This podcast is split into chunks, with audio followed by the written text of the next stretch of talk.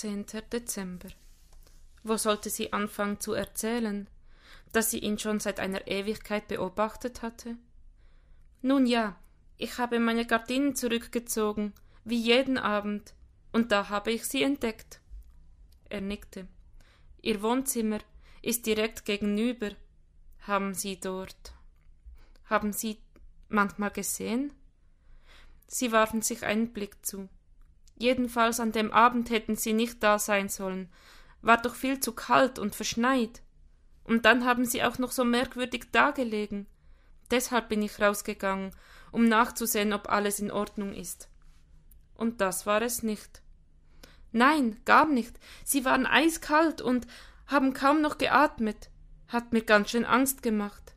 Aber der Notarzt war wirklich schnell. Es tut mir leid, dass ich, dass ich Ihnen solche Umstände gemacht habe. Himmel, nein, das muss Ihnen doch nicht leid tun. Es ist nichts gegen das. Ihre Stimme wurde leiser, was Sie aushalten müssen. Er räusperte sich. Ich möchte Sie etwas fragen. Es ist, na ja, der Arzt in der Klinik meinte, Sie hätten für mich gebetet. Oh, das wusste er? Ja, stimmt, also manchmal. Das heißt doch aber, Sie haben mich gesehen. Warum haben Sie mich nicht verjagt? Beschämt schaute sie in ihre Tasse und holte tief Luft. Die Frage ist eine ganz andere. Warum habe ich Sie nicht hereingebeten? Er schüttelte den Kopf. Das hätten Sie nicht tun müssen. Es war gut, so wie es war. Es war gut? Für den Moment, ja. Ich war froh, dass ich die Ecke hatte. Und was passiert jetzt? Das weiß ich nicht. Rudolf. Rudi, bitte. Sie schauten sich an. Das erste Mal, dass sie einander direkt ansahen. Seine Augen waren ungewöhnlich meerblau mit grauen Sprenkeln auf der Iris. Sein Blick warm und zugewandt. Zaghaft lächelte sie. Rudi, warum? Warum leben Sie auf der Straße? Jetzt war es raus. Die Frage, die sie schon die ganze Zeit auf der Seele hatte. Was haben Sie vorher gemacht? Er schwieg. Verzeihen Sie bitte, es war zu persönlich. Es geht mich natürlich nichts an. Nein, das ist es nicht. Wissen Sie, wie selten man danach gefragt wird? Ich glaube, es ist das erste Mal, von Schwester Adeline im Pennerkästchen abgesehen. Das wusste ich nicht. Das weiß niemand. Schwester Adeline ist eine Perle. Sie gehört zu meiner Kirchengemeinde. Und als ich damals. Da hat sie auch mir geholfen. Sie hat zugehört. Ja, das kann sie. Und sie sieht Menschen. Nachdenklich nickte er. Leben Sie hier allein? Nun war es an ihr, zu erröten und den Blick abzuwenden. Einen Herzschlag lang, nur oder zwei, dann sah sie ihn wieder an. Ja, ich bin Witwe seit zehn Jahren. Die Mädchen sind aus dem Haus. Und sie haben ihr eigenes Leben. So soll es ja auch sein. Wollten sie nicht wieder heiraten? Ich? Wen denn hätte sie beinahe gefragt. Das hat sich nie ergeben.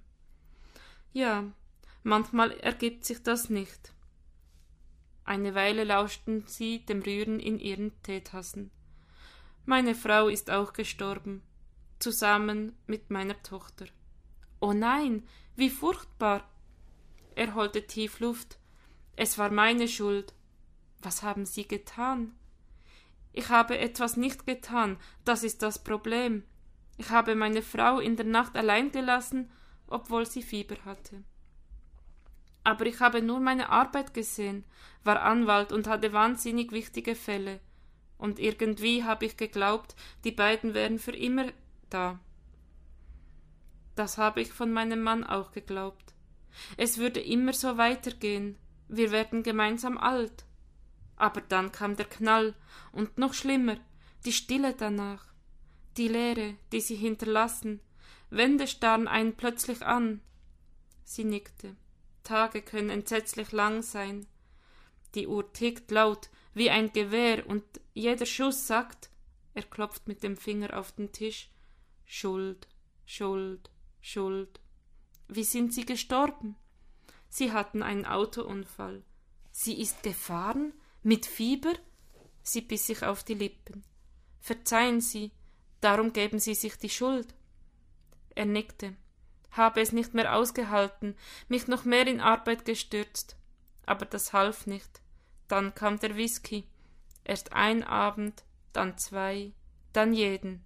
Damit ging es, irgendwie. Was ist aus ihrer Kanzlei geworden? Insolvenz. Meinen Partner habe ich mit einem Arsch voll Ärger zurückgelassen. Er biss sich auf die Lippen. Verzeihung. Es tut mir sehr leid, was Ihnen passiert ist. Das muss es nicht. Sein Tee war ausgetrunken. Entschuldigen Sie, bitte. Ich hätte nicht so viel reden sollen, wollte Sie damit nicht belästigen. Aber das haben Sie doch nicht. Ich muss jetzt los. Leises Bedauern huschte durch ihr Herz. Sie warf ihm einen Blick zu. Heute will ich rechtzeitig zum Pennerkästchen, damit ich ein Bett bekomme. Die Straße ist nichts mehr für mich.